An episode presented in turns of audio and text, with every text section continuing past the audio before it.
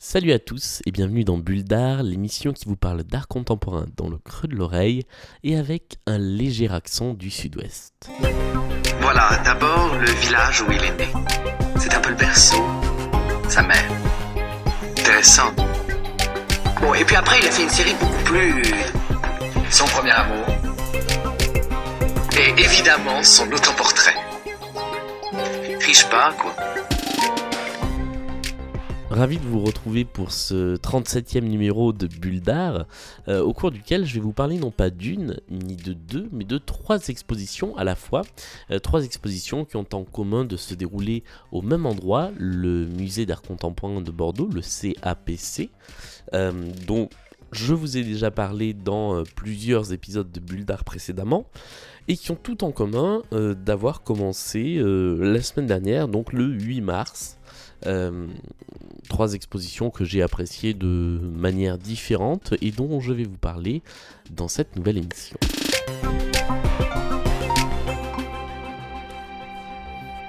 Alors avant de vous parler des expositions en elles-mêmes, je voulais euh, vous reparler rapidement du CAPC, le musée d'art contemporain de Bordeaux, euh, qui est une institution à Bordeaux, un musée municipal qui a une certaine renommée à l'échelle nationale et même internationale, qui a reçu de très, de très grands artistes et qui a cette particularité d'être doté d'une immense nef. C'est un ancien entrepôt qui a été retapé en musée et donc tout s'articule autour d'une très très grande nef qui peut servir euh, pour accueillir des expositions monumentales. Donc il y a une expo dont je vais vous parler qui se déroule euh, dans euh, cette grande nef. Et là-dessus viennent s'ajouter des galeries au rez-de-chaussée, sur le côté de la nef, qui accueillent souvent de petites expositions, et puis les galeries de l'étage du musée, qui accueillent à la fois les collections permanentes du CAPC, qui sont également visibles en ce moment, et quelques interventions ponctuelles. On va commencer donc par l'exposition euh, qui se déroule dans la nef du musée, euh, qui est signée par les artistes Maricool Fabio Balducci. Alors, ils sont deux, hein, c'est Maricool d'un côté et Fabio Balducci de l'autre, mais il faut les appeler avec ce nom d'une traite, euh, Fabio Balducci. Et l'exposition s'appelle Rovecciamento, ce qui veut dire en italien soulèvement. Et ce soulèvement, il se traduit de manière parfaitement concrète dans le musée, euh, dans la nef, dans l'exposition, avec une table, une immense table de bureau de 6 mètres de long qui a été soulevée au sens propre du terme et qui se retrouve donc posée sur sa tranche à la verticale et qui nous fait face en fait euh, dans, sa hauteur la plus grande. Euh, on se retrouve donc confronté à une sorte de monolithe de, de 6 mètres de haut qui est absolument gigantesque, alors que les chaises de bureau, elles, euh, sont restées au sol. Il y a 10 chaises de bureau qui sont disposées comme si elles étaient autour de la table et comme si cette table, tout d'un coup, s'était soulevée. Euh, ce qui est intéressant avec cette exposition, euh, c'est que euh, Maricool, Fabio Balducci sont des artistes qui travaillent beaucoup autour du monde du travail et de l'entreprise, en détournant toujours un petit peu les codes de cet univers. Et là, ce qu'ils font, c'est à la fois un soulèvement concret, c'est-à-dire qu'on le voit sous nos yeux, et puis euh, une symbolique du soulèvement. Et cette fois, euh, eh bien, ce sont les meubles d'une entreprise qui se soulèvent. il faut savoir, et ça c'est très important aussi, que les meubles qui sont utilisés sont de vrais meubles d'entreprise d'une boîte qui a fermé, euh, qui a mis la clé sous la porte. Et donc, cette idée de soulèvement euh, de la table, eh bien c'est aussi une représentation du soulèvement euh, contre la fermeture de cette entreprise. J'ai trouvé ça assez intéressant. Il y a d'autres vidéos qui sont des, des témoignages de performance faits par les artistes toujours dans ce contexte de, de l'entreprise qui servent à symboliser des relations de hiérarchie avec une éclipse de feuilles de papier, des, des relations euh, d'inutilité, ou en tout cas où on neutralise l'utilité d'un ustensile, comme une table par exemple, en la recouvrant complètement d'eau, euh, ou alors encore euh, qui témoigne de du montage de l'exposition. Et ça, c'est intéressant aussi. vers le fond de la nef, il y a tout un tas d'outils, et c'est un peu en vrac, et puis des lumières qui clignotent, assez festives. et les artistes racontent en fait que c'est une œuvre qui est née complètement par hasard. Euh, au moment où eux venaient installer euh, une partie de l'exposition, ils se sont retrouvés face à ces lumières qui étaient testées par les, les équipes du CAPC et que euh, ils ont trouvé ça tellement euh, loufoque, euh, cocasse et presque ridicule en fait d'avoir ce contraste entre les œuvres d'art en train d'être mises en place et puis ces éclairages de toutes les couleurs très festifs, ils se sont dit on va laisser ça comme ça et donc on a une partie de l'exposition où on a quasiment quelque chose qui est laissé en plan par rapport au chantier de l'exposition. La deuxième petite exposition qui est présentée euh, au CAPC euh, dans cette nouvelle période, alors je vous ai pas dit, euh, l'exposition de Marie Cool Fabio Balducci se termine le 19 mai, donc elle est assez, assez courte. La deuxième des expositions se termine également le 19 mai, elle fait partie d'un cycle de projection de, de vidéos, et c'est une intervention d'une artiste qui s'appelle Julie Bénat. Le titre de l'exposition, je vais vous le donner, il est assez long, c'est Anna and the Jester dans la fenêtre d'opportunité. Et c'est une exposition qui est composée de deux parties. Une première partie avec une sculpture en métal et en verre, euh, qui amène un petit peu ce qu'on va découvrir comme univers euh, dans un deuxième temps, et qui a la particularité de s'appeler Flexibility, alors que euh, très concrètement, c'est une sculpture qui est tout sauf flexible.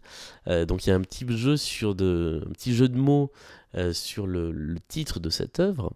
La deuxième partie, c'est une vidéo qui a été euh, réalisée pour l'occasion de cette exposition et qui porte donc le nom de l'exposition, Anna and the Jester dans la fenêtre d'opportunité.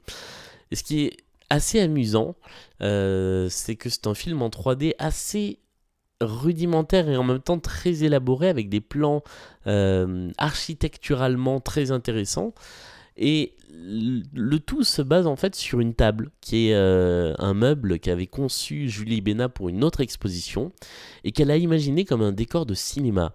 Euh, et donc on se retrouve à une toute petite échelle euh, comme projeté sur la table avec un personnage qui est donc Anna and the Jester, qui est en fait un, condensé de Anna Morandi, une anatomiste, et d'un fou du roi, puisqu'elle est habillée en, fou du roi ou en joker des, des, jeux de cartes, qui va se balader dans cet univers assez étrange et qui va rencontrer de temps en temps une créature étrange en forme de fœtus mal formé.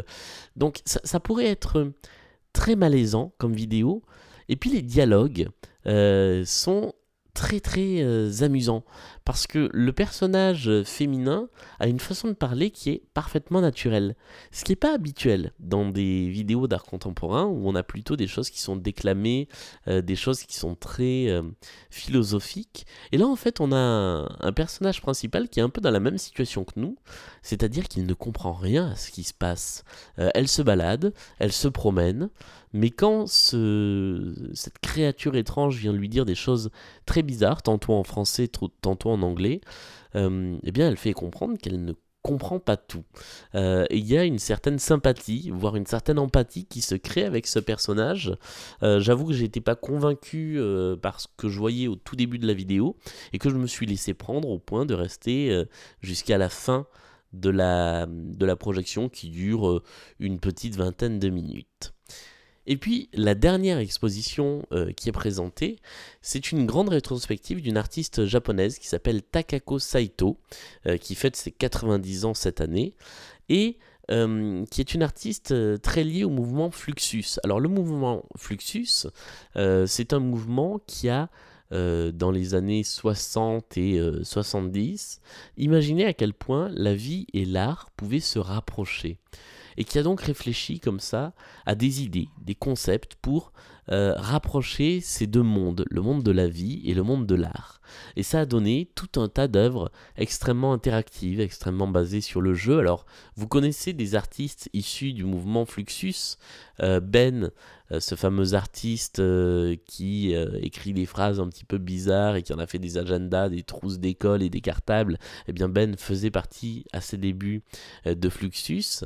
Yoko Ono également, la, veuve de John Lennon, dans son activité de plasticienne, elle a beaucoup tourné autour du Fluxus et avec des œuvres très interactives et plutôt positives. Et eh bien là, euh, Takako Saito, eh elle est dans cette même réflexion euh, autour de l'interactivité des œuvres, la façon dont elles peuvent influer sur notre vie, sur notre existence, et ça, ça passe notamment par le jeu.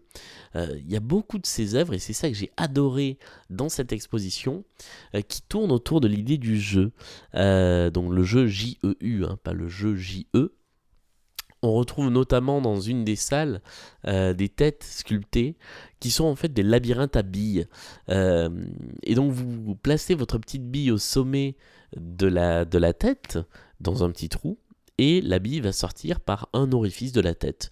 Euh, un œil, euh, la bouche, un trou de nez, une oreille.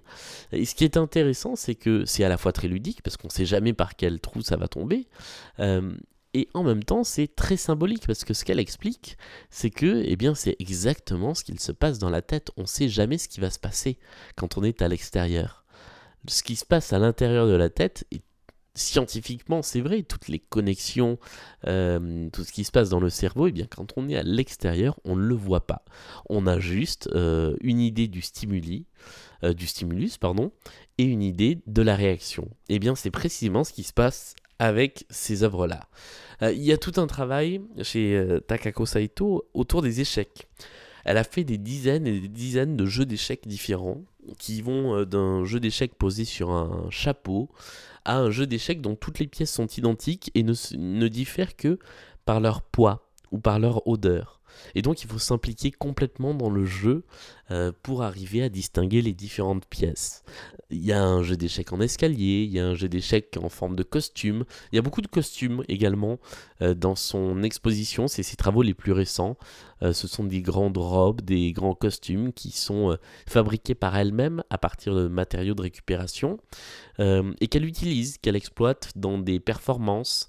normalement, elle doit intervenir dans plusieurs performances dans toute la durée de l'exposition. Il y a comme ça tout un tas de choses très interactives qui font appel euh, au côté ludique de l'art, qui font appel à tout un tas de, choses très positives. Il y a des, la possibilité de créer son portrait Fluxus avec des, des tableaux magnétiques sur lesquels sont euh, euh, accrocher des dizaines et des dizaines d'objets de toutes les formes, de toutes les couleurs, de toutes les tailles. Euh, et en combinant ça, vous pouvez faire votre propre portrait euh, Fluxus, comme elle dit, le prendre en photo et l'accrocher juste à côté de l'œuvre, comme si vous, vous aviez contribué au montage de l'œuvre et au montage de l'expo. je vous conseille vraiment, si vous allez à Bordeaux, d'aller au CAPC, ne serait-ce que pour cette exposition-là, cette grande rétrospective de Takako Saito que je ne connaissais pas moi avant de découvrir l'expo. Euh, la rétrospective dure un peu plus longtemps que les deux autres expositions. Elle dure jusqu'au 22 septembre 2019 et c'est euh, mon coup de cœur parmi les trois expositions euh, qui sont présentées au CAPC. Voilà, j'espère que cette nouvelle bulle d'art vous a plu, que vous aurez peut-être envie peut-être pas d'aller à Bordeaux pour l'occasion, mais si vous passez par le sud-ouest, de faire un détour par Bordeaux euh, afin de, découvrir ces nouvelles expositions du CAPC. On reparlera euh, très bientôt du sud-ouest et de Bordeaux même avec une deuxième exposition à découvrir dans, les, dans les rues et dans les lieux d'art de Bordeaux. la semaine prochaine, on revient à Paris pour une grosse exposition qui se déroule, elle, au centre Pompidou. Salut à tous et à la semaine prochaine.